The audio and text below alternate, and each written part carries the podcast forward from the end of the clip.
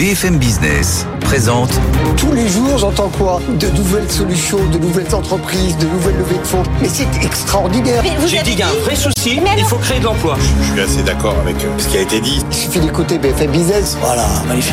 Guillaume Paul, Audrey Tcherkov. Good evening business.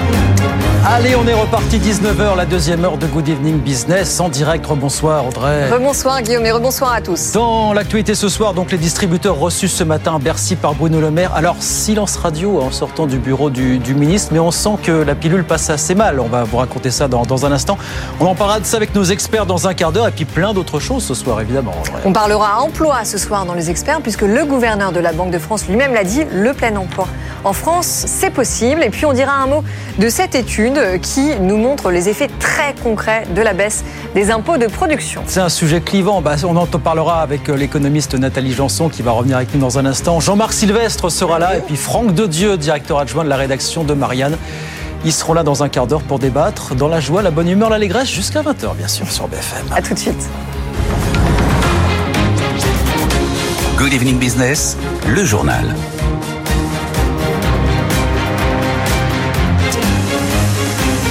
Donc les distributeurs reçus ce matin à Bercy pour parler du projet de revente à perte pendant euh, six mois. On sait qu'ils n'approuvent pas la mesure et pourtant les distributeurs n'ont pas dit un mot, mais alors pas un seul, en sortant du bureau du ministre. Pauline Tatvan. C'est un silence lourd de sens. Après la réunion de ce mardi matin, Bercy estime que cette possibilité de revendre de l'essence à perte pendant six mois à partir de décembre, c'est une faculté supplémentaire pour les distributeurs qui le peuvent pour participer à la baisse des prix. Mais aucun de ces distributeurs n'a encore pris la parole officiellement. Certains, en coulisses, laissent éclater leur colère ou leur étonnement face à un projet qualifié d'absurde. Mais d'après nos informations, la réponse officielle est prévue ce mercredi matin à l'Assemblée nationale où les dirigeants de Carrefour, Système U, Intermarché et Leclerc vont se retrouver pour une table ronde sur les négociations commerciales. Il devrait se dégager un consensus pour dire que la mesure gouvernementale ne devrait pas changer grand-chose. En clair, il n'y a pas un distributeur qui va s'inscrire dans une opération durable sous les prix du marché, prédit une source qui précise qu'il n'est pas question d'entrer dans la polémique ni le jeu politique, mais qui rappelle aussi placidement que quelques centimes de moins, ce sont des millions d'euros de pertes et qu'une entreprise, ce n'est pas fait pour perdre de l'argent. Pauline Tadevin, l'inflation et la hausse des taux d'intérêt vont continuer à peser sur la croissance mondiale. Message de l'OCDE qui la voit un peu plus haut que prévu cette année quand même, cette croissance mondiale, 3%, mais qui la voit chuter un petit peu l'an prochain à 2,7%. Pour la France, l'OCDE prévoit 1% de croissance pour cette année. Justement, puisqu'on est en France, restons-y. Parce que vous savez que le gouvernement n'arrête pas de nous répéter qu'il faut miser sur le nucléaire, parce que les prix du nucléaire sont compétitifs. Or, on a une étude de la CRE, Commission de régulation de l'énergie, qui vient de sortir là ce soir, et qui nous dit qu'il faut un peu modérer ce discours quand même. Mathieu Pechberti. La commission de régulation de l'énergie ne, le dit pas comme ça, mais c'est clairement comme ça qu'il faut le voir. Si vous voulez, elle réévalue ce qu'on appelle le coût complet, donc euh, tous les coûts du nucléaire, à savoir euh, le coût de l'exploitation du parc nucléaire actuel, mais également le coût de la gestion des déchets radioactifs pendant 150 ans, etc., etc. Et cette facture est beaucoup plus élevée que la dernière qui avait été faite, certes, il y a plus de 10 ans. On savait bien qu'elle avait été sous-estimée, mais on passe une étape très importante, une augmentation d'environ 30% des coûts complets. Alors on sait de toute façon que les prix d'énergie sont élevés en raison de la crise, mais ce que ça nous dit, c'est que ça va durer. Mmh. Et c'est là que le bas blesse. En plus, EDF, en ce moment, en tout cas depuis quelques jours, est en train de commercialiser des produits, en tout cas des, des paquets d'électricité, on va dire, pour les entreprises, qu'il a mis sur le marché. Et pour le moment, les enchères tournent autour de 100 euros le mégawattheure sur les marchés pour 2027-2028. Si on, si on assemble tout ça, ce que euh, le régulateur est en train de nous dire, et ce que EDF sont en train de, est en train de nous dire, c'est que les prix d'électricité, de toute façon, ne vont cesser d'augmenter jusqu'à la fin de la décennie, jusqu'en 2030. Alors, on va pas rester sur des augmentations de 10% par an, comme on a eu l'année dernière, comme on va vraisemblablement euh, avoir cette année, en tout cas début 2024, mais on va rester sur des augmentations. Le nucléaire coûte plus cher, coûte de plus en plus cher, plus de travaux, plus de maintenance. Il y a l'inflation aussi qui s'applique à cette industrie. Et donc, le nucléaire pas cher, c'est fini, il faut se le dire, parce qu'effectivement, on entend beaucoup la petite musique du gouvernement qui nous parle de prix compétitifs c'est du nucléaire qui euh, produit en permanence, mais qui va être de plus en plus élevé. Et on ne prend même pas en compte la série de PR10 numéro 2 euh, qui va euh, être lancée et qui ouvrira au, au milieu des années 2030, où là on est sur Ouais. des coûts encore bien plus élevés. Bah, discours à modérer un petit peu. Voilà. Merci Exactement. beaucoup Mathieu. On en reparle tout à l'heure avec vous. Vous reviendrez nous voir aux alentours de 18h50 pour en parler sur, euh, sur BFM Business. Euh, alors heureusement, on a des bonnes nouvelles. Ça aussi, c'est un sujet clivant. Est-ce que le fait de baisser les impôts de production, est-ce que ça produit vraiment des résultats? Bonsoir Thomas Asportas. C'est là le cabinet Rexecode qui vient de publier une grosse étude sur le sujet et qui est catégorique, qui dit oui, c'est efficace pour l'industrie en général et notamment pour les ETI. C'est ça Thomas finalement. hein. Oui, Rexecode nous dit que cette baisse a permis de faire fondre une partie de l'excès de fiscalité qui pèse sur les épaules de nos entreprises, comparé bien sûr à nos voisins européens, Allemagne en tête bien évidemment. Cette baisse des impôts de production en France, elle a permis de faire reculer la fiscalité de production de 1,4 points de valeur ajoutée. Alors 1,4 points de valeur ajoutée, ça vous parle pas, mais si je vous dis que ça a fait reculer l'écart avec l'Allemagne de 70 à 50 milliards d'euros, là c'est plus concret. Évidemment, 50 milliards d'euros de production de différence avec l'Allemagne, ça reste une montagne, mais une baisse de 20 milliards, c'est quand même très significatif. Et la France a clairement descendu une marche pour se rapprocher de ses concurrents, même si on reste le pays en Europe qui taxe le plus la production de ses entreprises. Et l'autre bonne nouvelle, vous parliez des ETI, Oui. c'est que cette baisse des impôts de production a encore plus favorisé les ETI. On le sait, c'est pour ces entreprises que l'État a décidé de supprimer une partie des impôts de production. Et ben ça a fonctionné puisque ça a allégé leur fiscalité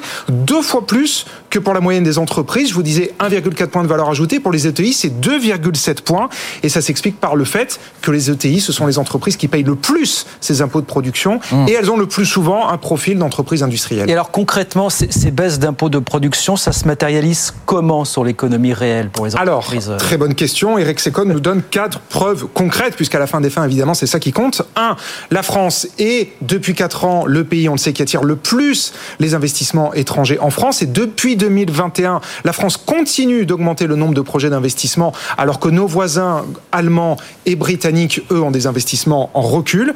Deux, les investissements dans le capital investissement ont bondi de 5 milliards d'euros en 2021. C'est une hausse de 25%. Trois, la France rouvre des usines en net, en moyenne 150 par an depuis 2021, date de l'entrée en vigueur de la baisse des impôts de production. Et enfin, quatre, l'investissement industriel en France a rattrapé une partie de son retard par rapport à nos voisins européens. Il augmente en moyenne plus vite qu'en zone euro et qu'en Allemagne. Voilà.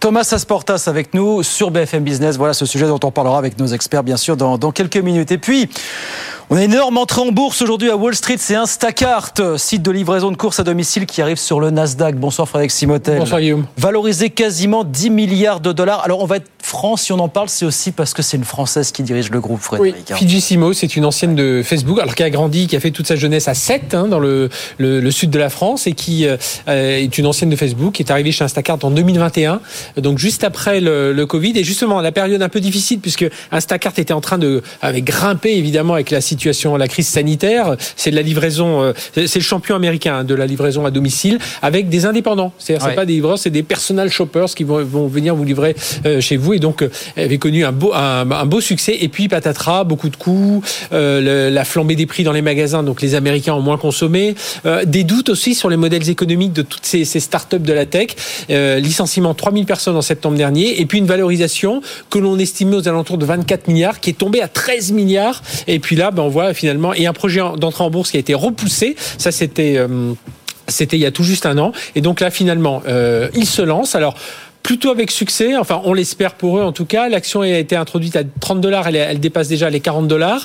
Euh, à 30 dollars déjà, ça valorisait l'en- l'entreprise près de 10 milliards. hein. Elle, est- elle, euh, va lever elle 600 millions de dollars. Et puis derrière, bien c'est pour poursuivre sa, diver- sa diversification, notamment bah, dans la livraison, mais notamment aussi dans le euh, dans la publicité, dans le, la fidélisation client. Ils ont 5 millions de foyers euh, abonnés. Et donc voilà, c'est tout le mal que l'on souhaite à Fijissimo. Mais c'est surtout une aussi une, une entrée en bourse qui est très regardée par les marchés après celle à succès d'armes hein, Oui, dans oui, les oui, semi-conducteurs. Si celle-ci se marche bien, ça, euh, si celle-ci fonctionne bien, ça pourrait donner ouais. tout un tas d'idées à d'autres acteurs qui sont en train de lorgner aussi les marchés financiers. Donc on va voir, c'est quand même riche d'enseignements à la fois pour Instacart, pour Ouais. le marché des livraisons, mais aussi pour tout l'ensemble du secteur tech. Eh ben voilà, Instacart qui arrive sur les marchés du côté de Wall Street, euh, Wall Street à l'instant. Merci beaucoup Frédéric. Frédéric Simotel avec nous sur BFM Business. 19h10.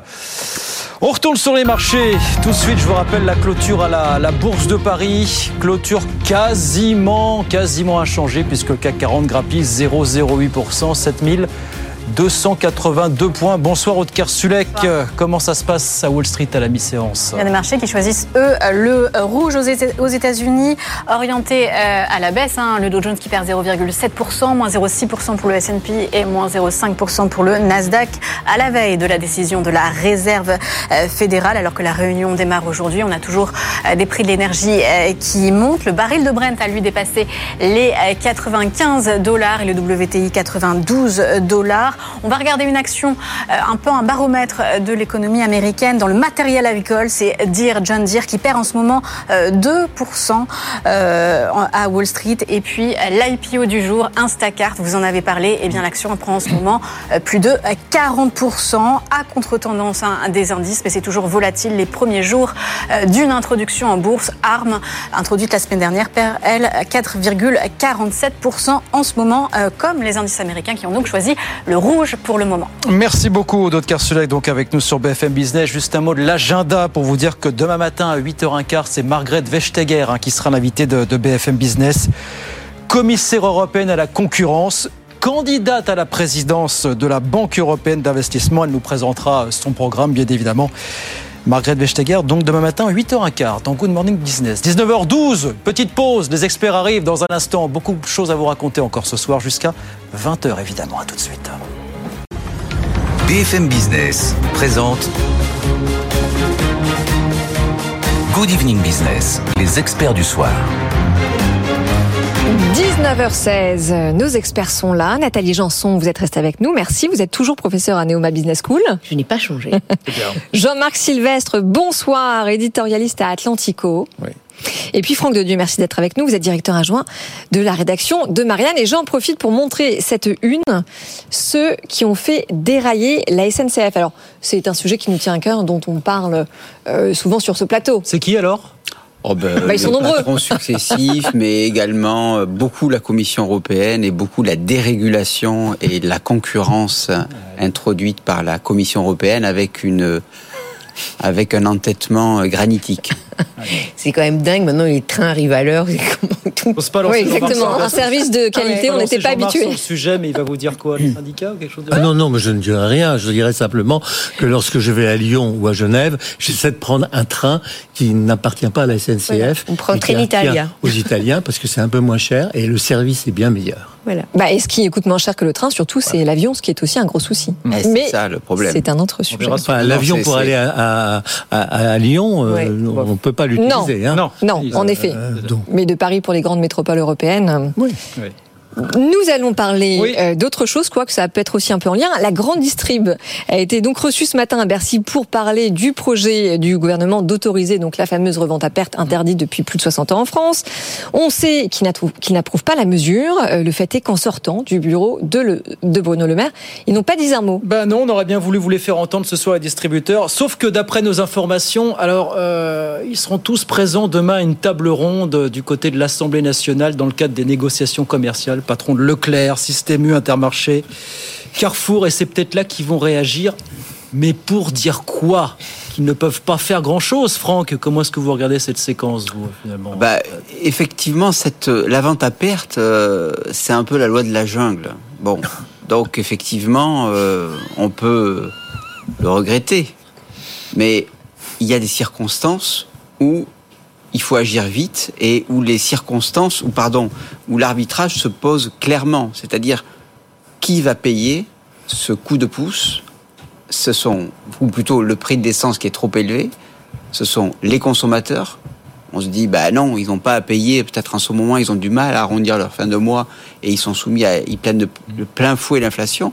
Ou alors, euh, ben, je dirais les distributeurs et ceux qui sont ou les majors du pétrole, qui sont eux euh, avec quand même des bénéfices. En particulier, euh, effectivement, les compagnies pétrolières qui accumulent des milliards. Donc effectivement, je crois que ces circonstances, peut-être pas tout le temps, mais là, le gouvernement, je fait un choix je dirais, qui est assez borné dans le temps, hein, c'est de se dire qui doit payer C'est plutôt les consommateurs ou alors ce sont plutôt les distributeurs Alors là, Franck, je ne m'attendais pas Donc, du tout à cette analyse de votre mettre- part. Non, mais parce que si vous voulez, je pense qu'il y a un moment donné où euh, tout ne peut pas être appréhendé sous l'angle très systémique en disant ben il faut. Je suis bien d'accord pour dire que le sujet est beaucoup plus général et qu'il fallait investir bien avant. Non, non, non, non, mais mon euh, sujet, c'est euh, pas ça. C'est que la vente à perte, elle va asphyxier les petits les Alors- petits distributeurs indépendants, avec en encourageant évidemment les grands qui vont récupérer des marges euh, et des parts de marché Alors, ça, pour augmenter leurs marges derrière. Et le gouvernement, en faisant ça, il fait le choix des euh, gros acteurs de l'économie contre les petits. Et en favorisant Bah, l'inflation rayon. En tout parce cas, les gros Distorsion acteurs de- de concurrence ne sont- totale. n'y sont pas favorables. Pour l'instant, C'est vrai. ils n'y sont pas favorables. Bah, personne n'y est favorable. Donc, euh, s'ils n'y sont pas favorables, c'est forcément qu'ils ont peut-être pas grand-chose à gagner. Mais votre remarque est assez juste, c'est-à-dire qu'effectivement, au sein même, quand je parlais de loi de la jungle, c'est qu'au sein même des, de, de la, de la distribution d'essence, eh bien, effectivement, vous avez les petits, mais c'est peut-être le gouvernement quelque part de donner des subventions. Pour Oui, oui, mais alors justement, attendez, non mais alors là, mais franchement, Jean-Marc et Nathalie, est-ce que c'est schizophrénique ou pas de dire que on va créer les conditions de, de perte et de déroute totale des petits distributeurs pour les subventionner derrière? Ah bah c'est n'importe quoi. Je pense que là, on est entré dans le, le plus grand n'importe quoi. Je pense que Bruno Le Maire souffre d'un, de- sans doute d'un, d'un manque de- d'avoir joué euh, au marchand quand il était petit. Donc euh, il a décidé euh, maintenant qu'il allait fixer tous les prix. Oui. Donc, euh, et donc voilà. Jean-Marc, vous pensez qu'il fallait faire une entorse à la loi sur la revente à perte qui remonte, rappelons-le, à Franchement, 1963, enfin 60 Oui, ans enfin, on n'est plus à une entorse près par rapport au principe de marché. Euh, Celle-ci est assez caricaturale, je le reconnais. Euh, encore qu'il des entreprises qui euh, vendent à perte de temps en temps sans demander l'autorisation à l'État. Mais ça, c'est autre chose, c'est de prouver que c'est à perte. c'est- c'est- oui, voilà. Donc non, ce que je crois, c'est que c'est que on a là le- le- l'exemple même de l'effet pervers de l'intervention de l'État dans tout ce qu'il a de plus euh, caricatural, c'est-à-dire que on, on autorise la vente à perte, on va fixer le prix euh, du, du- de, de- de tout, le prix du gaz, on, voilà. Bon. La concurrence euh, joue son rôle. Vous allez me dire, on, attaque, on, va, faire euh, perdre les, les petits euh, distributeurs, mais les petits distributeurs, ils ont déjà quand même beaucoup disparu par le jeu de- des hypermarchés. Oui, oui, Encore un oui, tiers, oui, un tiers, de- un tiers des stations-service, c'est Hein des indépendants aujourd'hui, Euh, 3800. un, un petit tiers des stations-service sont des indépendants, Ouais.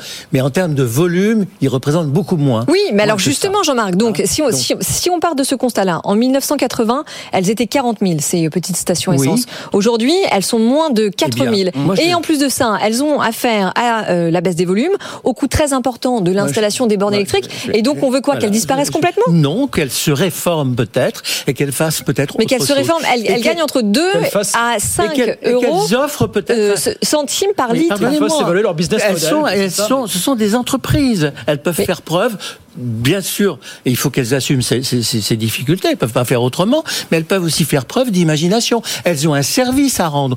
Une, une enseigne indépendante qui reste ouverte toute la nuit, eh bien, c'est vachement utile quand vous êtes dans, un, dans une ville ou dans, ou dans une, dans, dans une banlieue pour trouver de l'essence. Sauf qu'à ce stade, et cette essence-là, ce stade, certaines vous disent à ce rythme-là, je ne peux pas vendre à perte, donc dans trois mois, je suis plus là. Cette essence-là, mais si, mais cette essence-là, elle vaut plus cher que que que, que celle du de Oui, mais alors attendez, parce qu'il faut rappeler les chiffres. Non, non, mais il faut rappeler les chiffres. Sur le litre de samplon qui coûte aujourd'hui 1,94€, 1,95€, on paye 1 euro de taxe. Après, on a la première, la, euh, le, le coût de la matière première qui dépend du cours du pétrole, donc qui est complètement euh, variable parce que le marché est entre les mains de l'Arabie Saoudite et de la Russie. Donc là, c'est 71 centimes. Après, on a 23 centimes de coût de distribution, c'est le transport et le stockage. Donc on se retrouve avec des distributeurs indépendants qui gagnent entre 2 et 5 centimes par litre. On leur demande de baisser de 20 centimes le litre. Et c'est pour ça qu'il peut Non, y avoir une subvention. Alors vous allez me dire, Oui, alors, attendez, donc, c'est une usine donc on à va gaz. baisser Oui, d'un une usine à côté, gaz. on va on va on va distribuer des subventions, Ouais, des c'est n'importe subventions quoi. de l'eau. Regardez la chaîne de valeur sur le deux remarques sur, par sur le pétrole. Pardonnez-moi, mais il y a, il y a une, il y a une étape que vous que vous dont vous ne parlez pas, c'est la- c'est c'est l'étape de raffinage. Raffinage. C'est Oui. au moment du raffinage Ah. que, où la marge se fait. Et qui fait le raffinage Bah, c'est Total. C'est Total, c'est c'est pas Total, c'est Total, oui, mais c'est BP. notamment pour le nord de la France, c'est BP, zéro. Et regardez ce qui s'est passé sur le, sur le raffinage, regardez l'étude de, de l'IFI par exemple, vous avez eu un blocage des raffinages depuis à peu près 15 jours, 3 semaines. Et vous avez là, de ce point de vue-là, un, un, un bug sur le raffinage qui va se régler vraisemblablement dans les deux ou trois mois qui, qui viennent. c'est sur surtout raffinage. sur les raffinages. Franck. On est en train de payer là le- le- le- le- l'encombrement euh, des, des, des, des raffinages, notamment des grandes raffineries qu'il y a en mais- Hollande et qui, et qui Oui, moi, je- approvisionnent le, le nord de la France. Franck de Dieu. Je voulais juste faire une remarque. La première, c'est que Jean-Marc dit euh, c'est l'intervention de l'État, mais là c'est une, mesure qui vise à déréglementer, donc Oui. ça vise à lever quelque chose qui était l'intervention de l'État. Deuxièmement, cette histoire de compenser par une subvention les petits euh, pour les petits distributeurs, euh, c'est une usine à gaz. Mais enfin, écoutez.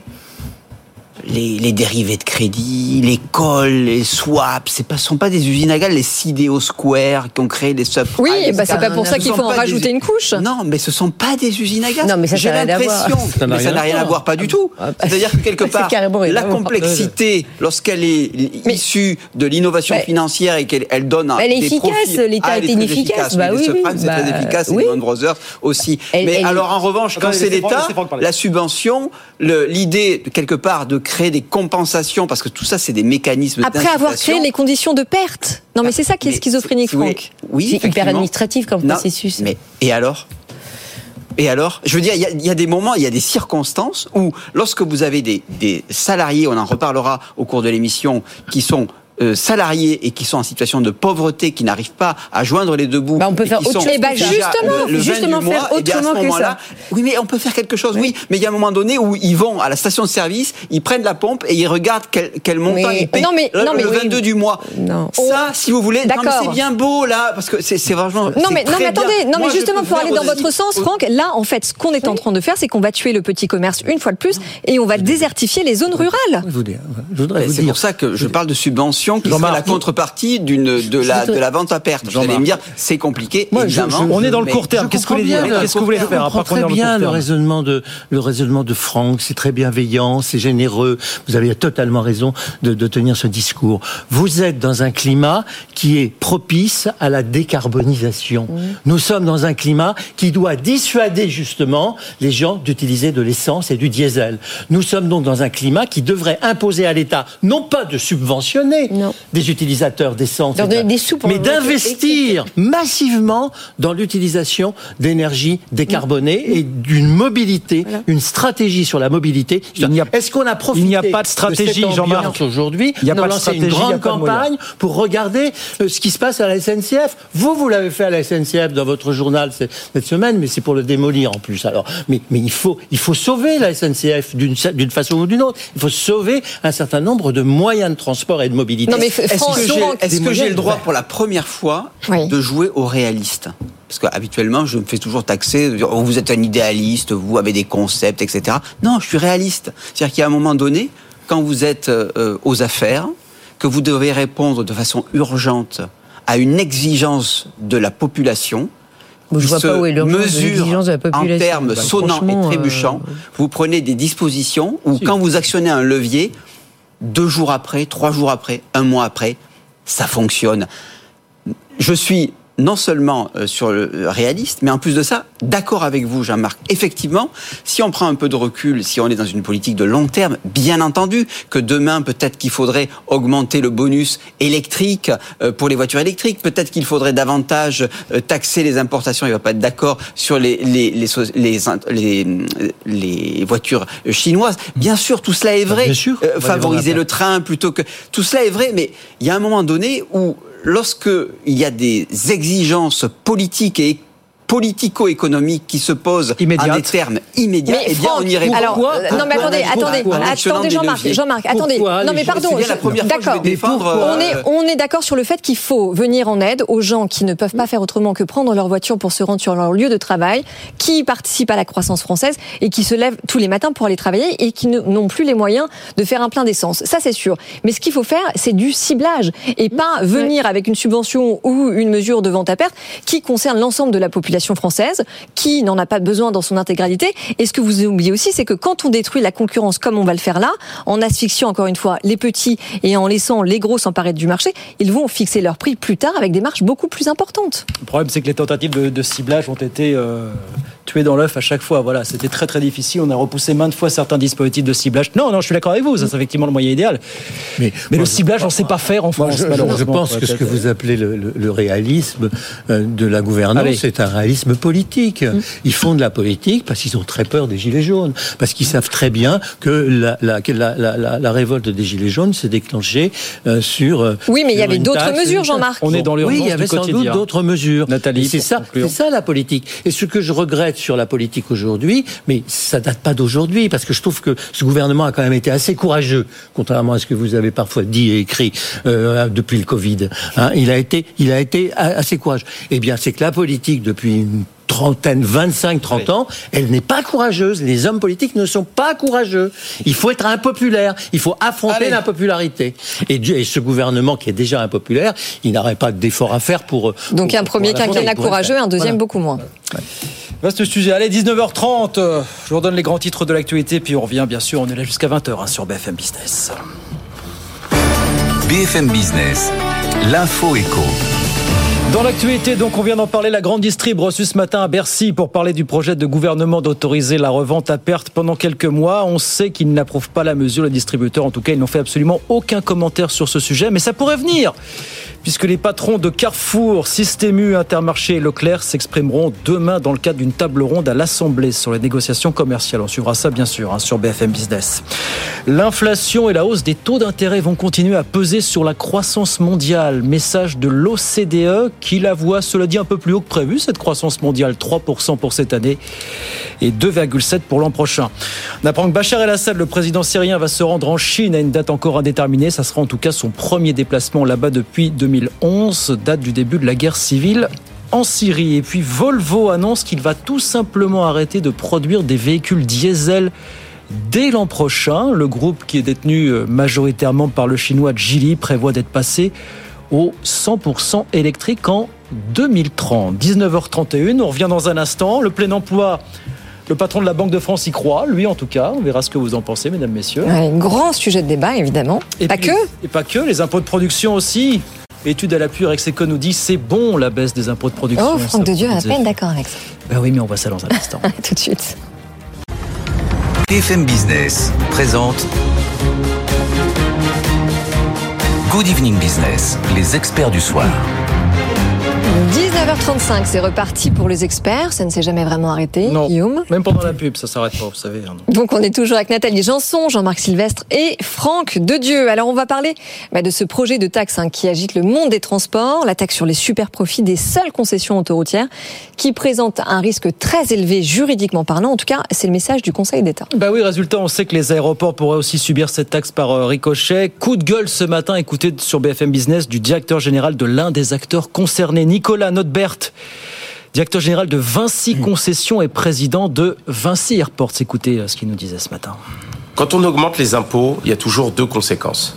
Soit c'est le passager en partie qui paye, et la deuxième victime, c'est les marges de manœuvre elles-mêmes des aéroports pour investir. Et en ce moment, on est dans une phase d'investissement très importante de décarbonation des aéroports. Si on taxe euh, cette capacité d'investissement, ça va diminuer. Mais aussi, par exemple, vous savez que depuis des années, on a euh, des ordinateurs, des bouteilles qu'on est obligé d'enlever. Bah, il s'avère qu'on est en plein milieu de l'investissement pour les nouveaux scanners euh, de sécurité pour enlever ça. Donc au moment où l'investissement est là, on le taxerait, ou alors on va en faire porter une partie sur le passager. Et donc dans les deux cas, quand on augmente les impôts, il y a quelqu'un qui paye.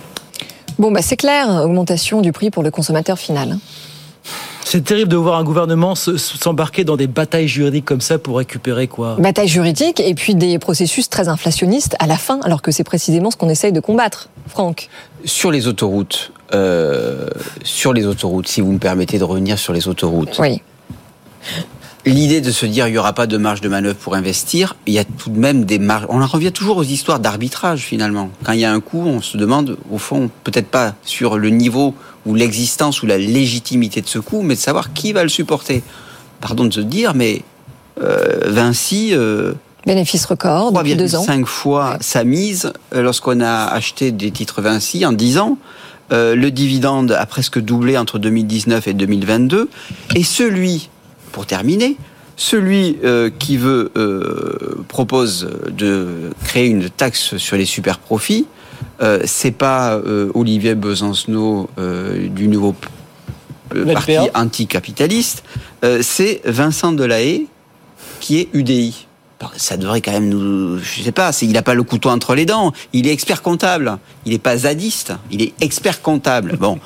Donc on se dit quand même, si euh, des gens qui sont élus, qui ont des comptes à rendre euh, à leurs concitoyens et qui voient que la situation va mal et qu'il y a un contraste saisissant, c'est peut-être très convenu de le dire, c'est peut-être un peu manichéen, mais il y a un contraste saisissant entre ces sociétés du CAC 40 qui font beaucoup de profits et les concitoyens qui euh, perdent un pouvoir d'achat. Et bien dans ces cas-là, Oui, les enfin- super, le super profit est très légitime et ce n'est ni Non, le ce n'est pas le consommateur qui dit- payé, c'est l'actionnaire qui devra renoncer à un peu de dividende. D'accord. Ça va pas lui faire beaucoup. D'accord. Ceci dit, euh, taxer les sociétés concessionnaires d'autoroutes, rien de nouveau sous le soleil, c'est un peu le rêve de tous les gouvernements successifs, parce que ces sociétés, elles ont été mal privatisées, parce qu'on a euh, sous-estimé les prix de cession, c'était en 2006, et par ailleurs, les différentes tentatives justement euh, qui ont été lancées, eh ben, elles sont échouées parce que les contrats qui ont été signés en 2006 spécifient que euh, ces sociétés, elles ne peuvent pas subir euh, de la fiscalité spécifique. Et c'était assez normal parce que quand en, en 2006, quand on cherchait des investisseurs, pourquoi les investisseurs auraient investi sur 25 ans euh, des montants aussi énormes dans des infrastructures aussi lourdes soumises à l'arbitraire politique? Et puis c'est un risque de signer un contrat de concession autoroutière, quoi qu'on en dise. C'est ça un devient un risque. Non, mais vous savez, tout ça nous ramène finalement au rapport entre l'État et les investisseurs, l'État et les entreprises. L'État et le marché, Les oui. entreprises et les marchés, elles fonctionnent, ils fonctionnent s'ils ont un environnement, s'ils ont un cadre juridique et fiscal qui soit relativement stable. Si on touche à ce cadre juridique et fiscal en fonction des opportunités politiques euh, du, de- de- de- de- du moment, eh bien, on démoralise complètement les investisseurs. Alors bien sûr, on va taper sur ceux qui ont investi et qui ont créé en France un magnifique réseau d'autoroutiers. C'est Ça, vrai. toute l'Europe nous le, le reconnaît, euh, parce qu'il y a peut-être eu un certain nombre de facilités qui ont été octroyées au départ. Mais s'il n'y avait pas eu ces facilités-là, ils ne seraient pas venus. Oui, ils ne seraient sûr. pas venus et on n'aurait pas les deux ou trois meilleures sociétés autoroutières du monde, monde, ouais. aujourd'hui pour fabriquer ça. Bon, on n'aurait pas ces grands groupes. C'est une façon aussi. Bon, mais ce que je veux dire, c'est que il, faut, il faut arrêter. Il faut, faut, faut, faut, faut avoir un peu le courage de dire qu'on est sans doute dans une situation compliquée au niveau budgétaire. Et je pense que le ministre euh, Bruno Le Maire le sait tout ça. Et il faut pas quand même le prendre pour plus naïf qu'il n'est. Il a des contraintes politiques immédiates à la- au sein même de son gouvernement euh, qu'il doit forcément. Non, mais c'est vrai que pour faire écho à ce que vous dites, euh, Jean- Jean-Marc, tout cela expliquer qu'il y a un certain nombre de difficultés pour boucler le budget, plutôt que aujourd'hui nous parler des Oui, mais comme d'habitude, Demain, on n'a jamais une nous communication de qui la est très cagnotte claire. sur l'UNEDIC. Ouais, ouais, ouais. Après-demain, on ira chercher la cagnotte qui est à l'Agir, qui est à l'Arco, pour pouvoir bou- boucher un certain nombre de trous. Non, ce, ce- ce- ce gouvernement, il a un paquet de dépenses à financer. Hum. On voudrait bien passer une journée d'actualité à commenter les économies qu'on ferait sur les dépenses publiques et sur les dépenses de l'administration, un meilleur fonctionnement de Pas pour cette l'administration. année, hein. Parce que vous me parlez de l'administration, vous me parlez de la SNCF et tout ça, ça ne marche pas. Ça coûte énormément cher, j'allais Bon. dire, euh, mais c'est- ça ne marche pas. Nathalie, est-ce que vous êtes d'accord avec euh, ce que Jean-Marc dit quand il dit que finalement on perd la confiance des investisseurs Bah, au moment sûr. où on en a le plus besoin Bien pour sûr. financer notre transition Euh, oui, écologique façon, notamment c'est- C'est toujours pareil. Enfin, je veux dire, après, on peut aller taper sur les profits du moment, mais voilà, on va pas. Je vais pas ref- refaire la, la phrase célèbre des profits d'aujourd'hui sont euh, Les- les, investissements de demain, les emplois d'après-demain. Mais c'est exactement ça. C'est-à-dire qu'on va pas prendre un truc à, au tenté. Et là, en, en effet, les sociétés d'autoroutes, euh, peut-être que c'était c'était pas forcément quelque chose d'évident. Euh, avoir l'arbitraire de l'État, c'est toujours problématique parce qu'effectivement, on peut avoir des, des, des gouvernements qui décident de modifier et donc c'est ce n'est pas voilà, c'est des secteurs qui sont qui ont un risque, qui comportent un risque risque politique. Et comme il l'a justement rappelé, c'est la stabilité qui permet en fait la, la, durabilité des projets. Donc bien évidemment, de toute façon, les autoroutes, ils de ont... rénovation aussi, oui, c'est de l'argent aussi, Complètement, ça, hein, parce que il est clair. Vous, vous voyagez à l'étranger, vous voyez bien qu'effectivement, nos autoroutes sont sans doute coûteuses par rapport à d'autres, mais euh, voilà, allez en Italie et regardez un peu euh, quel est le service sur les autoroutes. Enfin, je veux dire, c'est voilà, c'est tout, c'est comme ça. À ceux qui veulent renationaliser les autoroutes, ce qui est une erreur parce que les autoroutes ne sont pas privatisées au passage. Il faut rappeler aussi ce que font au quotidien les sociétés d'autoroutes dont on parle en termes de rénovation, de réaménagement. C'est un travail faramineux, c'est un savoir-faire absolument faramineux. Vous êtes d'accord avec ça Et c'est très coûteux. c'est très coûteux. C'est très coûteux, mais ils- C'est très aléatoire. Ils font beaucoup de profits. Oui, mais ils en ont pas, ils en ont pas toujours fait Ah, beaucoup. ils ont vous savez, beaucoup, l'État pourrait-il c'est quoi le problème il n'y a pas de limite Alors, de ça, profit. mais je suis pas en train de dire que l'État euh, fait tout bien, que les fonctionnaires Ah bon euh, font tout qu'un- bien, que l'administration c'est un rouage c'était pas clair. formidable, etc. Je dis simplement que il y a des, des circonstances et en ce qui concerne les autoroutes, le fait d'avoir euh, privatisé à un coût qui était beaucoup trop bas, avec des exigences, euh, l'État a été s'est fait avoir par les marché, réseaux. Oui, mais c'est ce que je disais tout à l'heure, mais est-ce pour ça que ça mérite une taxe aujourd'hui? Bah, bien sûr que oui. C'est De Gaulle qui disait d'abord la France, Hmm. ensuite l'État, après le droit. Alors effectivement, cette phrase, elle contient en elle une forme d'arbitraire. Je suis bien d'accord, oui. mais il y a quand même une hiérarchie à un moment donné qu'il faut dire lorsqu'on est en situation de crise. D'abord la France, ensuite l'État, Voilà. après le droit. Très bien. C'est une forme de, c'est une forme d'arbitraire, et c'est aussi une forme d'incohérence par rapport euh, à, à ce qu'on veut faire et au niveau, au niveau moyen terme, parce que euh, on manque quand même euh, d'un discours peut-être dans l'opposition politique. Où sont les écologistes? Mais les écologistes, ils n'ont pas intérêt à ce qu'on facilite la circulation sur les autoroutes. Les écologistes, ils n'auraient pas intérêt à ce qu'on baisse le prix de l'essence. Ils n'auraient pas intérêt à ce qu'on subventionne la, la circulation euh, du, du diesel et, et- et de l'essence. Où sont-ils? Que font-ils? Ils, ils sont responsables aussi de, de- de- du débat euh, politique français et, et de mettre le et ils mettent le gouvernement en difficulté de cette façon-là. Oui, et, plus et puis c'est un peu la, politique de une fond cohérence. de tiroir. C'est une politique de fond de tiroir. Bah, ça manque con- considérablement d'envergure par rapport aux Vous voulez des taxes euh, Vous voilà. voulez freiner Vous voulez freiner la circulation C'est bien. des- Prenez des, vous taxes sur les autoroutes, ok Bon, ouais. bon, bien. Voilà pour ce sujet Bah, sur lequel on vous mettra bien, pas d'accord. bien, hein, bien. je Pas sûr que de soit très bien, mais- Non, mais il faut qu'on avance. Parce que Avançons. on a un gros sujet. Ah oui, alors ça aussi, sujet, bah, sujet central. Comment va évoluer l'économie française? Euh, ce matin, c'est le gouverneur de la Banque de France qui s'est montré un petit peu plus optimiste pour cette année, un peu moins, Moins. pour les deux années suivantes. Et puis ce qu'il nous a dit aussi, c'est qu'il voyait le taux de chômage remonter un petit peu quand même, malheureusement. hein. Oui, alors il continue de penser en effet qu'on peut toujours aller chercher le plein emploi d'ici quelques années. Écoutez. François Villeroy de C'est Gallo. c'est vrai que ça va dans le mauvais sens. Faut comparer ça quand même. Alors là, je vais prendre la durée longue. Le dernier ralentissement qu'on avait connu, c'était il y a 10 ans. Après la crise financière, 2011-2012. À l'époque, le taux de chômage, souvenez-vous, c'était plus de 10%. Donc, être entre 7 et 8, bien sûr, c'est, on préférerait que le chômage n'augmente pas, mais c'est plutôt un bon résultat. Alors, je continue à dézoomer. Allez-y. Et là, je me mets dans le long terme. Vous avez parlé du plein emploi. Je crois que ça doit rester le cap. C'est redevenu un objectif réaliste. C'est quoi le plein emploi en France? C'est probablement un chômage autour de 5%. Plusieurs de nos Mais voisins. réalise du coup au-delà de l'année euh, 2025. euh, mais compte tenu du ralentissement, ça va prendre quelques années. Mais je crois qu'il faut qu'on garde cette perspective.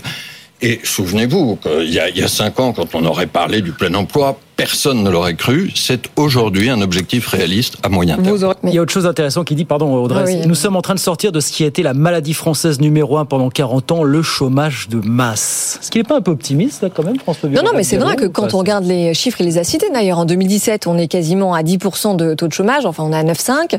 Et c'est vrai que euh, durant le premier quinquennat, on est à 7%. Donc une première partie du chemin a été faite. Maintenant, ce qui, ce qui n'explique pas Villeroy de Gallo, c'est que euh, ces 5%, c'est pas un objectif qui a été fixé à Bercy euh, dans le, le cadre d'une soirée euh, sous extasie euh, de manière collective. hein. C'est simplement la norme internationale qui est fixée par le Bureau international du travail. En fait, c'est ce qu'on appelle le, le chômage frictionnel et euh, c'est c'est le chômage quasiment incompressible qui concerne uniquement les gens qui sont en train de changer de job. Et pourquoi est-ce que c'est important d'atteindre cet objectif-là? Parce qu'il est vraiment regardé par les marchés financiers, parce que c'est un baromètre à la fois de pénurie de main-d'œuvre et de tendance inflationniste. Est-ce qu'on peut aller chercher ces 5%, Nathalie, pour vous? Ça vous paraît euh, jouable Et à quel prix? Et à quel prix? En, en France, c'est ça reste un peu compliqué parce que d'abord on a un marché du travail qui est compliqué, qui est euh, qui est qui est assez réglementé. Donc euh, là par le, le, code du travail, hein, qui est quand même euh, euh voilà qui qui n'ajoute pas à la facilité, à la fluidité du marché de l'emploi. Et, euh, et on, on, a aussi des problèmes de formation. Donc cumuler les deux, c'est sûr que le, la résorption du, du, chômage, elle elle va elle va encore attendre un petit peu puisque c'est des c'est des obstacles en fait euh, voilà structurel pour que euh, vous ayez un bon matching sur le marché de l'emploi. On a un marché voilà nous, nous on est un pays qui a choisi effectivement de de, de protéger le salarié euh, et donc on n'a pas un marché du on n'a pas un marché fluide et donc en général quand on n'a pas un marché fluide il faut accepter d'avoir un taux de chômage un peu plus élevé. Les marchés du travail où les, les, taux sont plus bas comme les pays anglo-saxons ont effectivement un autre mode de fonctionnement avec un, un, un, code du travail plus light. Enfin voilà on protège moins mais effectivement, du coup, on fluidifie. Voilà, nous, on a un marché qui marche par la quantité, et donc qui, a, qui prend des longues périodes d'adaptation, alors que les, les anglo-saxons ont un marché qui va par le prix, euh, parce que effectivement, et du, coup, bah, il, est, il est violent, mais il, du coup, il s'adapte beaucoup plus vite, donc il monte, il descend très très rapidement. Jean-Marc, pas du tout. Non, mais c'est vrai que c'est une, spécificité, une spécificité ah française. les, les, gens qui ont un, un, bas niveau de formation en France euh, sont peu nombreux à travailler. C'est 39% contre 54 en Allemagne. Donc on a un enjeu économique, mais un enjeu social aussi. Oui, absolument. On est passé à 7%, tout le monde est content. Euh, c'est vrai qu'il faut, ça faut s'en satisfaire. Il faut, faut, faut, faut, faut, oui, faut être, faut être satisfait. C'est un vrai progrès. Euh, et il y a avec des secteurs qui sont, qui restent des secteurs en tension, sur lesquels on a du mal à trouver de, euh, de la main d'œuvre, qui n'est pourtant pas très très qualifiée. Euh, mais de passer de 7% à 5%, ça va être très difficile et ça va être très long. Vous avez raison, parce qu'on approche du point où, où, on est avec des gens qui sont euh, non non, non, non, ils ont, qui n'ont pas d'emploi, qui n'ont pas de formation, qui n'ont pas d'éducation, qui n'ont pas d'éducation, qui n'ont pas les codes, qui n'ont pas les codes, D'où l'intérêt de France Travail. Il y a un truc qui s'appelle France Travail qui arrive et qui est censé répondre à ça. Il va rappeler les effectifs du chômage. C'est quand même un gros Oui, mais qui va apporter des réponses à la formation. Il va falloir effectivement s'y mettre à la formation, et puis il va falloir aussi que l'école s'y mette. Aussi. Hein, que l'éducation nationale fonctionne. Mais parce que à quoi elle sert finalement l'éducation nationale? Hein Alors là, il nous reste que 5 minutes. on n'aura pas le temps d'y répondre. quand même à une situation qui est abracadabrantesque. Est-ce que vous m'autorisez à ne pas répondre à la question de Jamar sur l'éducation nationale Vous répondez ce que vous voulez, D'être sur cette histoire de, de, plein emploi. Effectivement, moi j'appartiens à une génération où le plein emploi est une sorte de d'alpha et d'oméga, hein, de point cardinal de toute politique économique. Et il se trouve qu'on est un petit peu perturbé. Pourquoi? Parce que on arrive techniquement, quantitativement à ce niveau de plein emploi. Simplement, on a en face du temps partiel. On a un salarié sur 10, un salarié sur 10 qui vit euh, sous le seuil de pauvreté.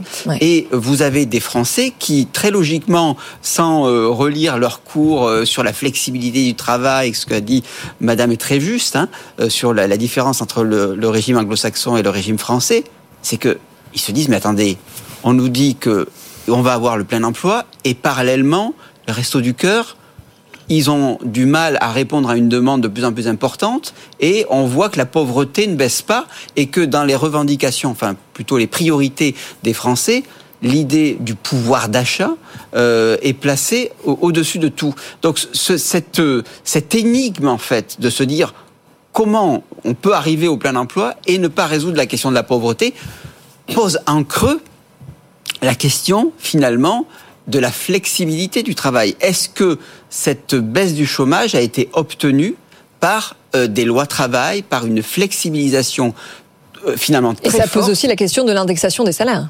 Oui, et donc du coup, tout de même, de se dire, il y a des gens qui travaillent et qui ne peuvent pas vivre convenablement de leur travail. Et ça, je trouve que, quelles que soient nos opinions politiques, c'est une situation qui est anormale.